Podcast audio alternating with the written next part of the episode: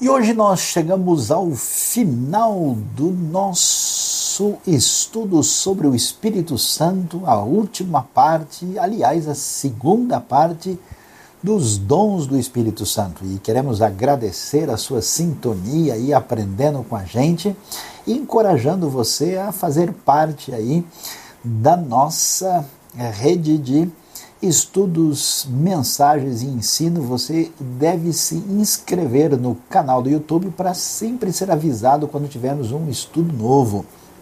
Aliás, a News, parceria com a Rádio Transmundial, lançou nessa semana aí o aplicativo do Rota 66, estudo bíblico, comentário de toda a Bíblia e você pode ter acesso a isso com facilidade. Entre em contato, nós vamos ajudar você a crescer nesse conhecimento bíblico. E vamos então ver aí a questão dos dons do Espírito Santo, a segunda parte. Vamos lá. Nós mencionamos nitidamente a questão que envolve os dons daquilo que foi apresentado como a distinção, por exemplo, de um dom de administração, um dom que envolve aconselhamento, encorajamento, exortação, e um dom por exemplo, de operar milagres ou um dom que envolve uma cura sobrenatural. Então, o que, que a gente deve perceber? Veja, o texto bíblico é muito claro no seu ensino, especialmente quando lemos 1 Coríntios capítulo 12, que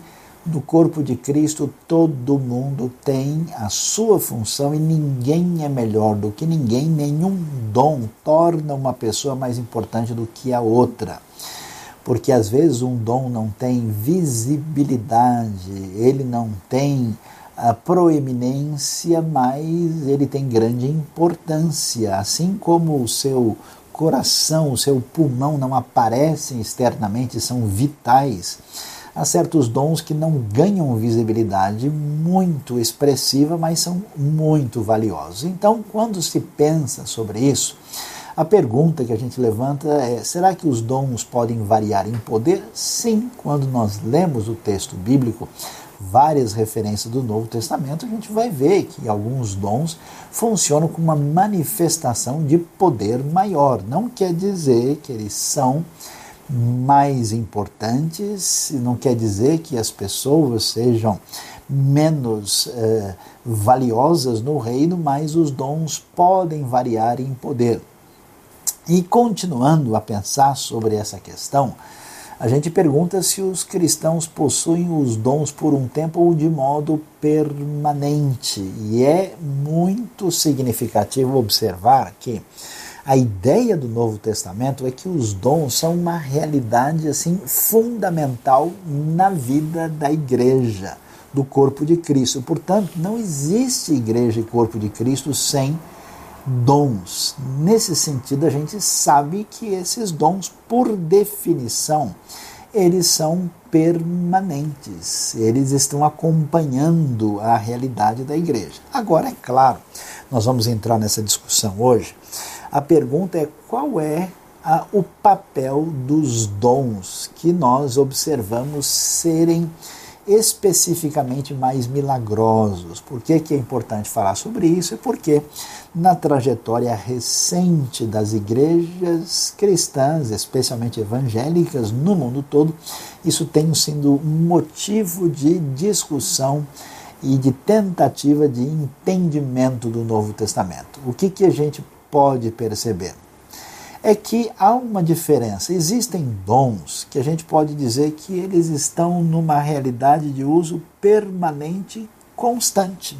É impossível pensar numa igreja de Cristo onde não exista dom de misericórdia, de contribuição, de administração, de ensino, de exortação, eles estão lá. Mas nem sempre é, nós vamos ter alguns dons extraordinários da mesma maneira ou intensidade de que nós temos em relação aos outros dons que são esses dons que nós mencionamos como sendo ministeriais. Esses dons que 1 Coríntios 12, 7, veja que está destacado aí, são chamados de manifestação do Espírito, nós vamos ver que eles se comporta de uma maneira um pouco diferente. Vamos analisar isso com mais atenção no nosso estudo sobre o assunto aqui na nossa classe especial da IBNU. Então vamos olhar o que, que nós temos especificamente. Esses dons que estamos chamando de ministeriais, que são absolutamente permanentes, estão em toda a história da igreja, eles estão ligados aos talentos naturais, como você pode ver no ensino e na administração. Não são dons assim que estão dissociados da capacidade que a pessoa tem. São dons que mostram que essa relação do Deus que nos salva se define em conexão com o Deus que nos criou. Já esses dons milagrosos, esses carismatas que aparecem especialmente detalhados em 1 Coríntios 12, esses dons, como mencionamos, eles devem ser vistos como eh, dons manifestacionais e vamos entender o cenário, qual é a razão disso. Eles são chamados assim, manifestacionais, e podendo ser utilizados por Deus quando há necessidade. Eles mostram um perfil de distinção dos outros dons. Por isso é interessante você ver que quando nós temos o momento do Pentecoste, né, esse crescimento da igreja primitiva e a descrição de, do que Paulo ensina em 1 Coríntios, de fato você vê a comprovação da manifestação desses dons milagrosos, como falar em línguas que a pessoa nunca estudou, como interpretação de línguas, a profecia que envolve um elemento sobrenatural direto, o dom de operação de milagres, aquela lista daqueles que nós vimos em 1 Coríntios 12 especialmente. Agora veja só, é interessante observar que o apóstolo Paulo, que manifestou nitidamente esse dom de cura. Né? Você vai se lembrar pelo menos de dois episódios quando ele está lá em Troade e o Eutico ouve o discurso de Paulo até tarde, Paulo prolongou e ele caiu do alto da janela e morreu. E Paulo orou e ele ressuscitou.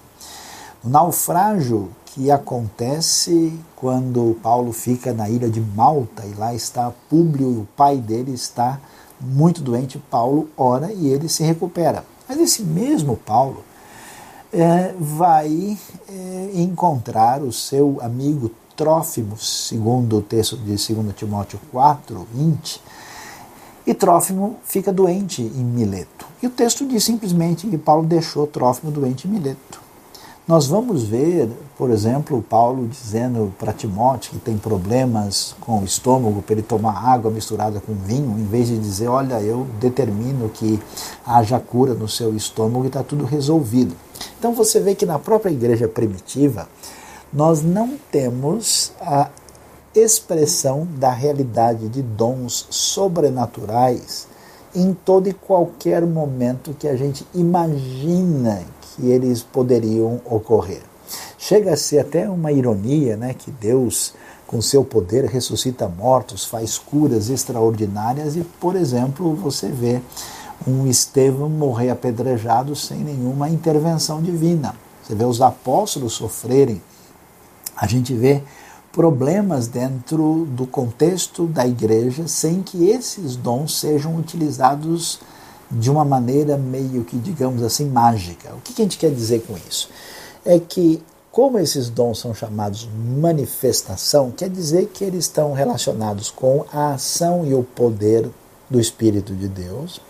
Eles são sujeitos à ação soberana de Deus, porque o Espírito vai agir conforme ele quer. Eles não estão debaixo do controle controle manipulativo do profeta ou da pessoa que recebe esse dom. Isso quer dizer que uma pessoa às vezes pode orar por alguém e acontecer uma cura, e no outro momento pode orar e não acontecer essa cura. E também nós vamos observar é, que esses dons não acontecem em todo e qualquer momento, mostrando aí realmente a palavra muito é, clara do Novo Testamento que eles são uma manifestação do Espírito ligados ao plano de Deus, à soberania divina, ao poder de Deus, aquilo que envolve uma ação peculiar. Não é verdade que os cristãos primitivos, cheios do Espírito Santo, servindo a Deus, poderiam fazer e falar qualquer coisa e agir com qualquer milagre como se tivesse um poder mágico na mão, como eles pudessem ter esse dom para funcionar na hora que ele bem quisesse. Não é a mesma coisa do que nós encontramos no Novo Testamento.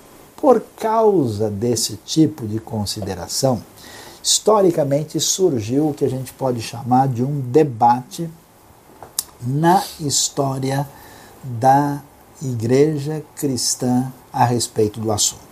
Pelo fato da gente perceber que no Novo Testamento nem sempre esses dons acontecem intensamente em toda e qualquer situação, e pelo fato de depois de olhar na história da igreja e ver que esses dons acontecem em quantidade menor de ocorrências do que aconteciam no ambiente da igreja primitiva, a pergunta é: será verdade que os dons milagrosos, envolvendo o dom de falar em línguas, de interpretar essas línguas, será que isso era algo restrito à realidade da igreja primitiva? Como é que a gente entende? Esses dons valem para hoje? Se valem, valem até que ponto? Ou será que eles perderam a sua validade? Você vê o nosso quadro sobre o debate chamado cessacionista, mas eu vou pedir para você dar uma olhada comigo no texto bíblico e a gente volta para o nosso quadro para tentar entender qual é a discussão sobre o assunto, porque quando a gente estuda um tema assim mais teologicamente, a gente precisa prestar atenção na exegese, no entendimento do texto original, precisa prestar atenção na reflexão teológica feita a partir daí e também aprender com as lições da história do entendimento desse texto no contexto da cristandade. Vamos ver o que o texto diz? Olha lá. Em 1 Coríntios, uh, nós vamos ler no capítulo 13, o texto bíblico diz: O amor nunca perece, mas as profecias desaparecem desaparecerão. As línguas cessarão, o conhecimento passará, pois em parte conhecemos e em parte profetizamos. Quando, porém, vier o que é perfeito, o que é imperfeito desaparecerá. Quando eu era menino, falava como menino, pensava como menino e raciocinava como menino. Quando me tornei homem, deixei para trás as coisas de menino, agora, pois, vemos apenas um reflexo obscuro, como em espelho, mas então veremos face a face. Agora conheço em parte, então conhecerei plenamente da mesma forma como sou plenamente conhecido. Então veja bem essa frase que aparece aí que diz no verso 10: Quando vier o que é perfeito, o que é imperfeito desaparecerá. Voltando para o debate cessacionista. O entendimento de alguns foi o seguinte: é que esses dons milagrosos que envolviam profecia, que envolviam línguas com interpretação e milagres, que eles foram especialmente importantes na história do início da igreja estão diretamente vinculados à era apostólica. Uma vez que essa era apostólica terminou e o ensinamento e o conhecimento a respeito de Deus, que veio por meio dos apóstolos, se tornou o que nós temos na revelação dos 27 livros do Novo Testamento, a função desses dons não se aplica mais. Então, entendendo 1 Coríntios 13, como nós lemos ali, especialmente verso 8, 9 e 10, quando fala sobre línguas, profecia e conhecimento, é que essas coisas chegou o momento delas desaparecerem. E ainda que Deus ouça as nossas orações, nos abençoe, e de certa forma venha fazer muito em favor da sua obra, não é adequado esperar uma função de dons carismáticos ou sobrenaturais, da mesma maneira como havia na igreja primitiva. Com esse raciocínio, que é um raciocínio dizendo que aquilo que era perfeito, que seria uma referência à revelação completa, ao cânon bíblico, e isso significaria então que esses dons cessaram completamente na era apostólica.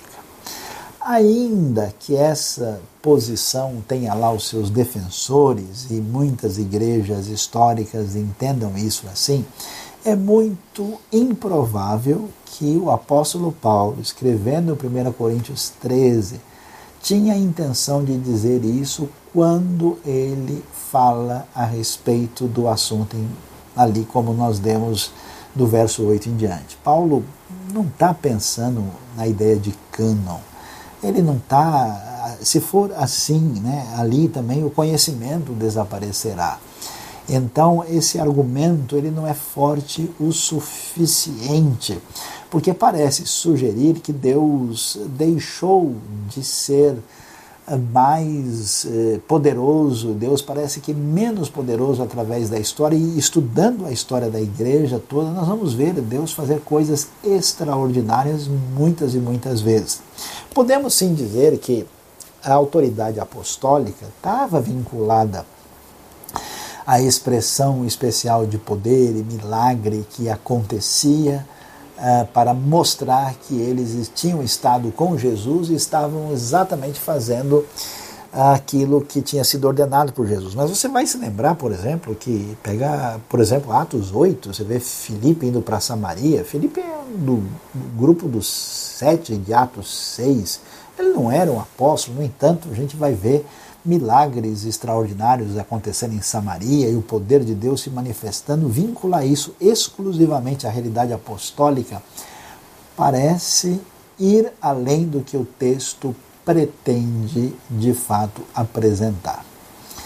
Ah, do outro lado, nós temos a visão dos chamados grupos carismáticos e os grupos pentecostais, né, que fazem parte de um movimento da igreja cristã que começa aí no final do século XIX e ganha força a partir de 1901, mais especificamente 1906, uh, e se espalha pelo mundo todo. E a interpretação do movimento pentecostal carismático foi a seguinte: olha, os dons não só são uma realidade, mas eles são vitais. Eles não cessaram e no ambiente dessas comunidades eles são prioridade.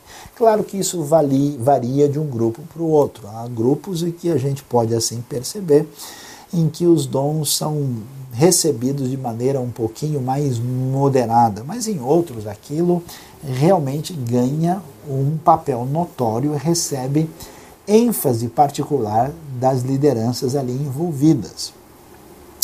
E como é que foi o raciocínio do contexto pentecostal? Um dom que recebe uma atenção especial foi o dom de línguas. Agora é interessante como é que isso foi construído. A ideia é que línguas, a princípio, é um sinal da segunda bênção. É um sinal do que é chamado batismo do Espírito Santo e que a pessoa precisa dessa experiência para poder ser um cristão completo e amadurecido. Nós vimos no nosso estudo que é difícil definir isso como prioridade nas cartas de Paulo e no Novo Testamento. Ainda que seja possível entender experiências diferentes de enchimento do Espírito, essa priorização, e especialmente priorização dada a línguas, não parece estar em sintonia com 1 Coríntios 12, que até pergunta, né? Por acaso falam todos em língua? Mostrando que as línguas não, apesar de ser um dom assim muito é, expressivo, externo, né, manifesto, não era um dom que edificava toda a comunidade. Paulo até repreende os coríntios porque ele diz é melhor falar cinco palavras na igreja, no meio da comunidade, do que falar dez mil que ninguém entende. Mas uh, as igrejas de perfil chamado pentecostal, carismática ou renovadas, elas passaram a priorizar, a valorizar isso e entender que, mesmo depois da experiência, a pessoa poderia manter ou não um dom de línguas. Mas a questão fundamental é que essas igrejas entenderam que esses dons são realmente prioridade e devem ser enfatizados na vida da igreja. Por um lado, é importante recuperar o valor dessa fé extraordinária e dos aspectos sobrenaturais que envolve a fé cristã. Mas o outro lado complicado que surge é quando a gente, às vezes, define uma expectativa maior do que o Novo Testamento sugere. E aí algumas pessoas podem cair no engano de acreditar que certas experiências que não são exatamente autênticas entrem como referência de expressão de dom espiritual. Até mesmo os meus queridos irmãos, amigos que eu tenho, pentecostais e de igrejas desse perfil, às vezes diz: Olha, pastor Saião, o que eu vi em tal lugar não foi uma profecia, foi uma profetada. E aí eles entendem muito bem o que significa isso. Nosso objetivo não é aqui, é, de qualquer maneira, é faltar com o amor aos queridos irmãos, mas ver os limites de certas considerações que devem ser reavaliadas. Por isso, parece fazer mais sentido não ter uma posição extremada nem de um lado nem de outro. Alguns evangélicos históricos, um, alguns um pouquinho mais abertos para experiências extraordinárias, outros um pouquinho mais comedidos, não têm uma definição absoluta sobre o tema, ou seja, tem uma posição aberta. O que é essa posição aberta? Primeiro, não dá para fechar dizendo que não é possível que Deus cure, que Ele faça algo extraordinário, milagroso em nosso tempo, porque isso é só na época apostólica. É difícil demais defender isso no Novo Testamento. Segundo, a gente também tem que tomar um cuidado de não manipular as coisas e sugerir que um negócio sobrenatural, na verdade, é muito mais fácil de entender de uma outra forma e tomar um cuidado com aquilo que parece extraordinário, mas não é. Terceiro é que esses dons é, podemos é, crer, podemos orar e pedir que Deus nos dirija, mas devemos entender que eles, em primeiro lugar, não são a garantia de uma vida espiritual amadurecida. Veja que os coríntios tinham manifestação de línguas, de mais profecias, no entanto, eles estavam numa carnalidade total. Então, a manifestação desses dons não significa que a pessoa está amadurecida e nem que ela cresceu em santidade e nem numa vida adequada de corpo. Terceiro, a gente não pode deixar de lado a importância da centralidade da palavra e da glória de Deus e da missão para colocar outras coisas no lugar eh, central. Esses dons podem se manifestar, Deus pode fazer coisas extraordinárias. Eu mesmo tive várias experiências na minha vida que eu fiquei surpreso. Às vezes eu achei que aconteceu um negócio espetacular e Deus resolveu responder: não, aguarde, espere. E às vezes eu fiz uma oração muito simples e no dia seguinte a pessoa me liga chorando: olha, aconteceu um milagre inexplicável aqui. Então nós devemos estar abertos para a manifestação do poder de Deus, não podemos negar a realidade dos dons, não podemos imaginar que se alguém falou em línguas ou fez alguma coisa parecida, que essa pessoa está num nível de espiritualidade superior e que ela é capaz de fazer certas coisas agora de maneira diferenciada. Também não podemos entrar numa proposta mística onde os dons acabam tendo um papel que o Novo Testamento não ensina. Entendendo isso, a gente prossegue e vai adiante. E é interessante ver a questão que envolve a profecia do Novo Testamento. Por que, que é importante? Porque a profecia está ali meio que relacionada com ah, o dom de línguas. Lembra que as línguas com interpretação elas eram equivalentes à profecia. E fica claro que essas línguas de 1 Coríntios são algo dado pelo Espírito Santo. Ninguém vai dizer que aquilo era a língua que a pessoa aprendeu. Ele estudou e começou a falar. Isso é muito forçado em relação ao texto. pode ser uma língua estática, em êxtase, que não seja um idioma em que a pessoa, motivada pelo Espírito, comece a glorificar a Deus, ou poderia até mesmo ser uma língua que de fato é uma manifestação milagrosa trazida pelo Espírito de Deus. Pensando em profecia, tem a ver com o que? Uma revelação da parte de Deus que atinge aí a pessoa usada, e revelação aqui, entenda, nem sempre significa a palavra definitiva equivalente à Bíblia. A profecia ocorre quando uma revelação proveniente de Deus é relatada com as palavras que o próprio profeta apresenta. E pensando sobre isso, vamos ver porque no Novo Testamento o dom de profecia recebe uma atenção especial e deve ser considerado aqui. A gente vai ver, e deve ficar bem claro para nós, que num certo sentido, antes de entendermos aí a tela que nós estamos agora vendo, que profecia no sentido de revelação canônica está completamente fechado. Ninguém pode dizer, ó, Deus me falou que está faltando o último livro da Bíblia, acabei de receber aqui, vou colocar depois de Apocalipse. Né? Aí a coisa se complica. Né? não temos autoridade, isso se fecha assim com os apóstolos, e não dá para receber da parte de Deus que a gente chama de revelação doutrinária, teológica, que nos oriente novamente a respeito de questões definidas na revelação bíblica.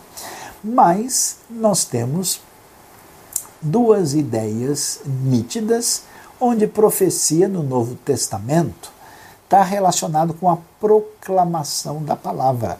Parece ser esse o sentido, por exemplo, de Romanos capítulo 12. Né? Entendendo bem isso, nós vamos ver que, nesse sentido, a profecia é a proclamação da palavra.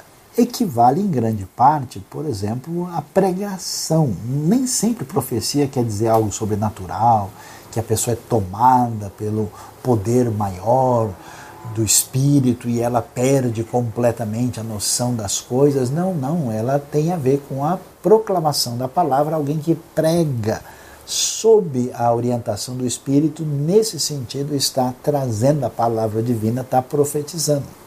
E o outro tipo de profecia, profecia quando a pessoa de fato é tomada por Deus, como acontece com Ágabo, por exemplo, conforme o relato de Atos, falando sobre o que ia acontecer com o apóstolo Paulo, ele tem a profecia que ele entra em êxtase. E aí isso é uma profecia chamada estática. Deus pode, conforme o seu propósito e a sua soberania, usar uma pessoa nessa condição, mas veja bem, Ninguém pode dirigir a sua vida por uma profecia mântica. O que quer dizer mântica? Quer dizer que adivinha, que fala do futuro. Por quê? Porque tem gente que não tem amadurecimento na vida cristã, que não dirige a sua vida pelos princípios bíblicos e tudo ele quer uma revelação sobrenatural ele quer saber em qual supermercado ele vai comprar tal coisa. Então ele precisa esperar um sinal de Deus para ver se ele vai lá. Tudo que ele vai fazer, ele necessariamente exige que alguém especial faça uma oração e diga para a pessoa. Isso não é o ensino do Novo Testamento. É claro que você vê Deus fazendo isso com Paulo em relação à obra missionária, numa situação de é, contexto muito peculiar, mas a gente não pode né, tomar as decisões da vida se você vai comprar um sapato, se você vai é, visitar o seu tio e aí você vai toda hora querer saber se Deus sobrenaturalmente vai mostrar se você deve ou não. Use os princípios de Deus como norma para a vida, como diretriz que a gente deve seguir e não qualquer tipo de profecia específica falando da profecia, é importante fazer uma distinção entre, já que profecia pode ser a palavra divina, profecia é diferente de ensino. Veja lá, o ensino envolve a capacidade de explicar as escrituras e aplicá-las à vida das pessoas. O ensino, portanto, ele apela para a nossa compreensão, ele volta volta-se para o nosso entendimento. A gente fala, ah, agora entendi. Quer dizer então que o pecado significa errar o alvo. quer dizer que Deus pede obediência, quer dizer que se eu creio, eu não dependo mais das minhas forças, eu, eu entendo o ensinamento, a doutrina, isso me traz clareza e eu posso dirigir a minha vida de modo bem fundamentado. A profecia não se volta tanto para a explicação, para o entendimento. A palavra que aparece como uma diretriz profética, geralmente os profetas eram aquelas pessoas que traziam palavras de desafio, levavam as pessoas a ter uma atitude de arrependimento, anunciavam aquilo que Deus ia fazer, portanto, é, tem a ver com o fato de Deus trazer algo espontâneo à nossa mente e ela é especialmente dirigida à nossa vontade. Então, uma palavra profética, ela atinge o nosso interior no sentido do nosso coração, da nossa disposição, da nossa decisão. E não é simplesmente um entendimento das coisas, a gente dá para ver um pouco dessa distinção.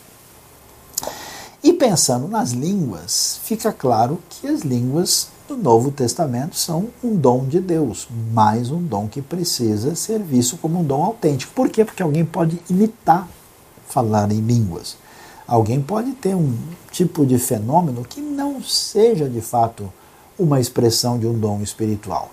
Lembrando sempre que, segundo o ensino de 1 Coríntios, línguas não é o principal e não é de jeito nenhum prova de espiritualidade. Não pode ter prioridade na vida da igreja. E lembre-se, não é útil para os descrentes. Paulo disse isso muito claro. Ó, se entrar a pessoa que não conhece a Deus, que é descrente no meio de vocês, vão achar que vocês estão loucos. E a pessoa que fala em línguas, diz Paulo, edifica apenas uh, quem fala, apenas a pessoa que está falando.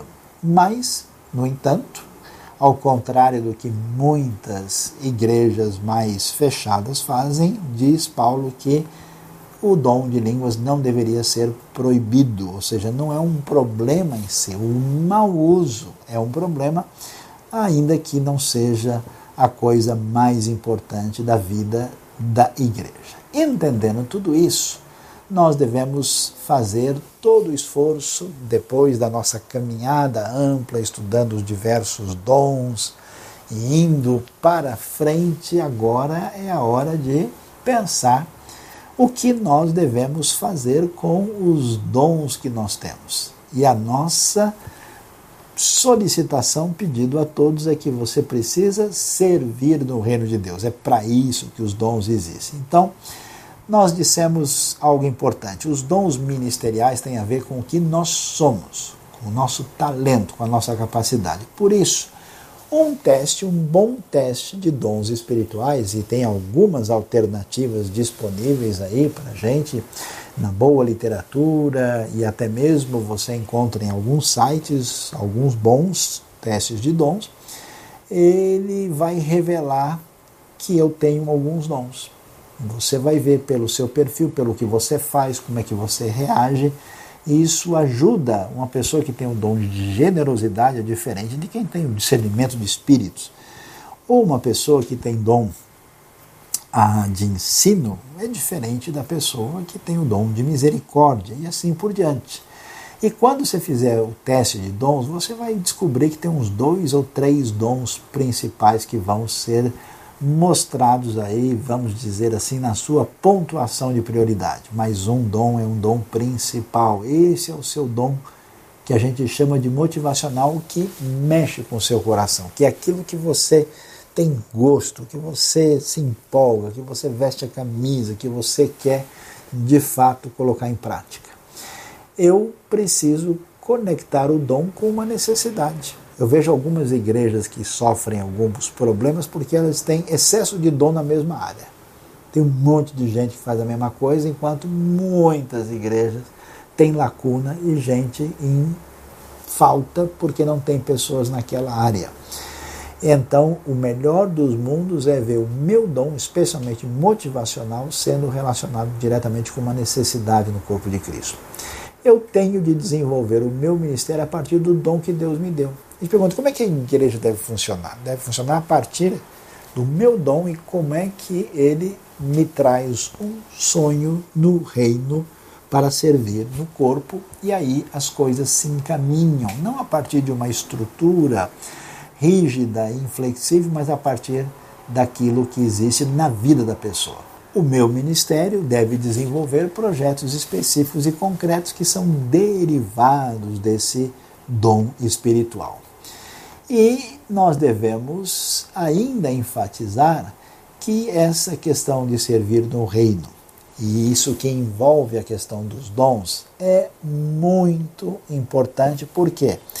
Porque se nós entendemos qual é o nosso dom, qual é o nosso papel, e desenvolvemos um projeto, um projeto e começamos a fazer isso funcionar no reino de Deus, eu encontro o meu lugar e a minha produtividade no reino. Quando isso não acontece, a pessoa vai fazendo a coisa mais ou menos no tapa. Então veja lá, nunca tem de fazer tudo. Conheço gente que entra num estresse, num desgaste, vai lá, assume um monte de coisa, depois não faz bem nenhuma delas, aí fica frustrado, aborrecido, briga com todo mundo, depois larga e não faz mais nada. Não tente fazer tudo sozinho, isso não funciona. Não tente se sobrecarregar. Não se entregue a um ativismo impensado que deixa a gente sobrecarregado e esgotado. Depois, dê espaço para os outros. Tem gente que às vezes é tão ansioso e tão controlador que tudo ele quer mais ou menos dominar e fazer. Deixa outras pessoas, outras pessoas podem fazer. Tem outra área em que alguém é bem melhor do que você, tem lugar para todo mundo no reino de Deus.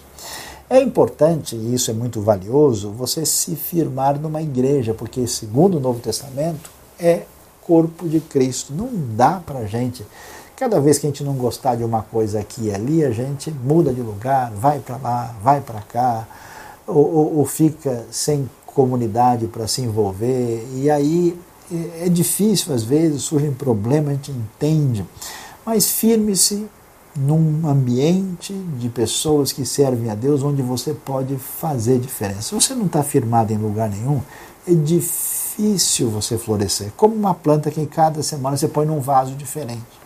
Ela termina não chegando à maturidade necessária. Organize o seu tempo para aprender e servir. Algumas pessoas que tentam servir no reino, às vezes, entraram num processo mecânico e não aprende mais nada.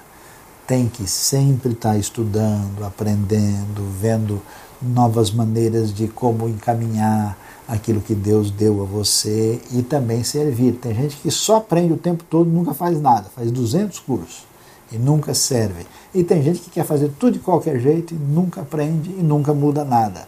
Equilíbrio, meus queridos. Concentre-se no seu dom. Não adianta você insistir numa coisa que não é a sua cara. Vá naquilo que você tem da parte de Deus e que Deus o abençoe.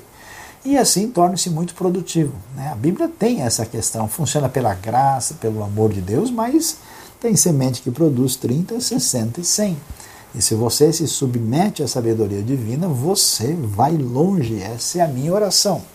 Servir e ser grato resumem o uso dos dons. Né? Essa, por que, que eu sirvo? Porque eu tenho alegria, gratidão pelo que Deus fez por mim e através desse serviço eu serei um canal de bênção. E não se esqueça, nosso foco é, lembra o que Jesus diz? Amar a Deus e ao próximo. Portanto, o objetivo prático da nossa vida é servir a Deus e aos irmãos.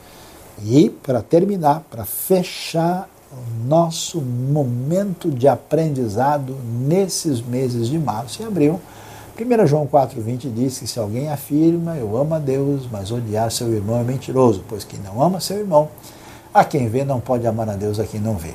Portanto, que Deus abençoe a sua vida, ajude a encontrar o seu dom, desenvolver o seu dom e glorificar a Deus com a sua vida e servir aos irmãos e a todos aqueles que Deus colocar no seu caminho para a honra e glória do Senhor. Deus nos abençoe. Muito obrigado e continue ligado com a gente aqui na IBNU, porque logo teremos mais cursos pela frente agora que entrará o nosso mês da família. Que Deus nos abençoe. Você foi abençoado por este vídeo, por esta mensagem?